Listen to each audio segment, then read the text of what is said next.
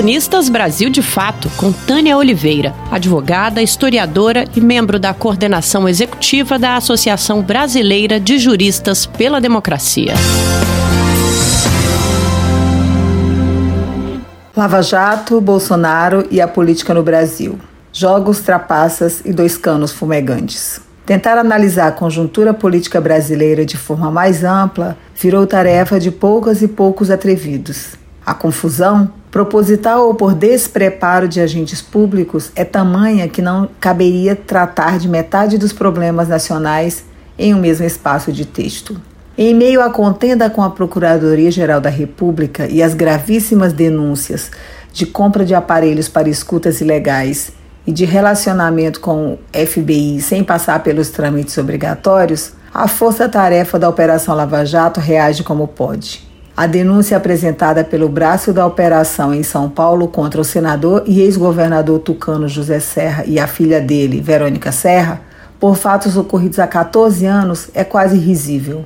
Os elementos de prova foram colhidos há muito tempo. A denúncia feita neste momento sinaliza quase uma confissão, uma tentativa tardia de lavar as irrefutáveis provas da parcialidade da Lava Jato ao investigar, julgar e condenar pessoas escolhidas, de acordo com a preferência política ideológica dos seus membros.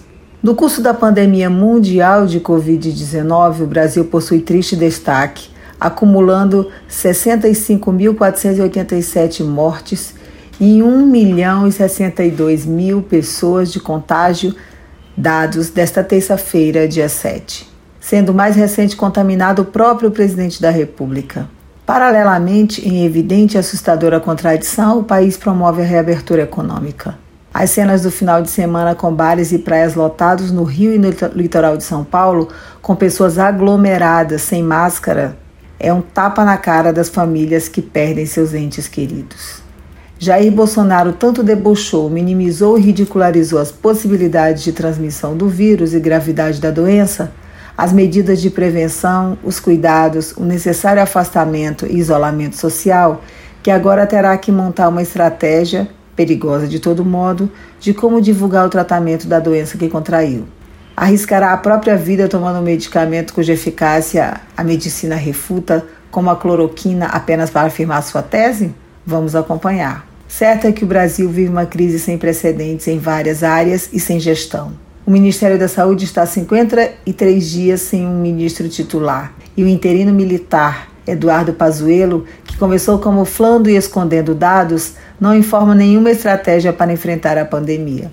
Voltando à Lava Jato e à recente barulhenta contenda com o PGR, que corresponde ao divórcio entre Moro e Bolsonaro, é preciso buscar lá atrás a narrativa de fatos passados, para verificar que se trata de um museu de grandes novidades. Tudo já fora denunciado antes, apenas nunca verificado com seriedade. No dia 19 de julho de 2017, no evento denominado Lições do Brasil combatendo a corrupção em meio a turbulências políticas, em livre tradução, promovido pelo site de notícias J e pela Atlantic Council, Kenneth Blanco e Trevor McFadden, respectivamente vice-procurador-geral adjunto do Departamento de Justiça dos Estados Unidos e subsecretário-geral de Justiça adjunto interino, fizeram pronunciamento oficial sobre cooperação baseada em confiança e por vezes fora dos procedimentos oficiais realizada entre as autoridades norte-americanas e os procuradores da República da Lava Jato. Blanco fez referência específica em seu pronunciamento à sentença condenatória proferida contra o ex-presidente Lula. E ressaltou também, neste caso, a parceria norte-americana com os membros do Ministério Público Federal, afirmando que, abre aspas, confiança permite que promotores e agentes tenham comunicação direta quanto às provas, Dado o relacionamento íntimo entre o Departamento de Justiça e os promotores brasileiros, não dependemos apenas de procedimentos oficiais, como tratados de assistência jurídica mútua, que geralmente levam tempo e recursos consideráveis para serem escritos, traduzidos, transmitidos oficialmente e respondidos. Nunca houve uma negativa da força-tarefa da Operação Lava Jato às falas das autoridades norte-americanas. Havia uma cooperação entre o FBI e a Lava Jato. As perguntas são: em que termos? De que forma? com que base legal?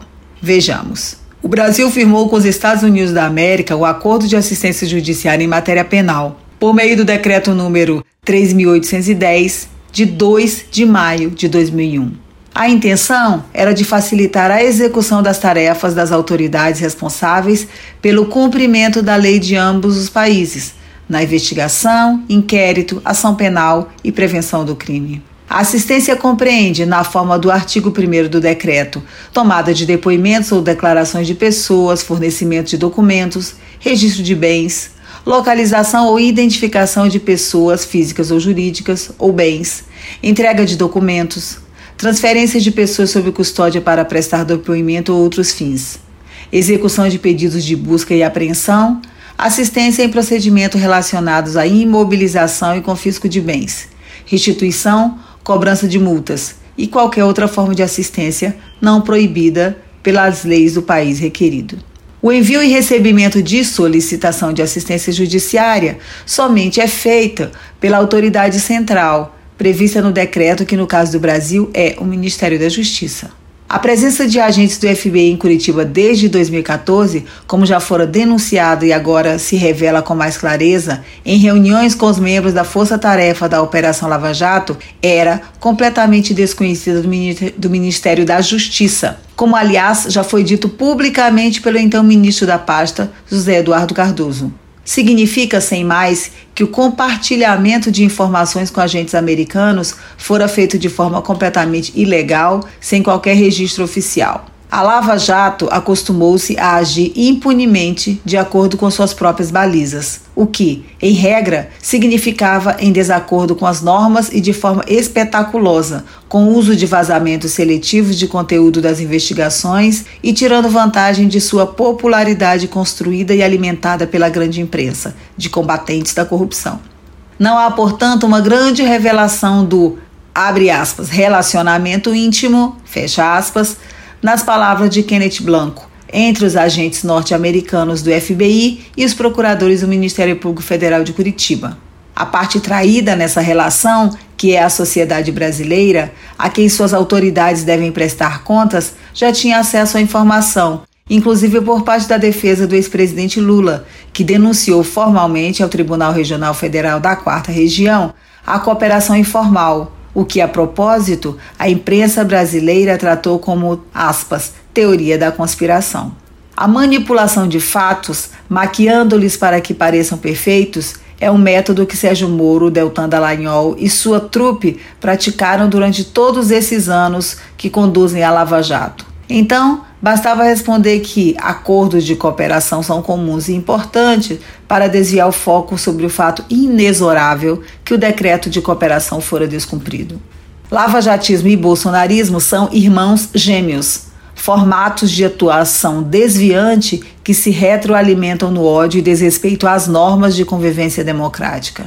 Trapaceiros e farsantes, como no filme do Guy Ritchie, que dá título ao texto, os atores principais não economizam na interpretação. Fingem ser heróis de causas sensíveis para a audiência e se reconhecem no cinismo e arrogância.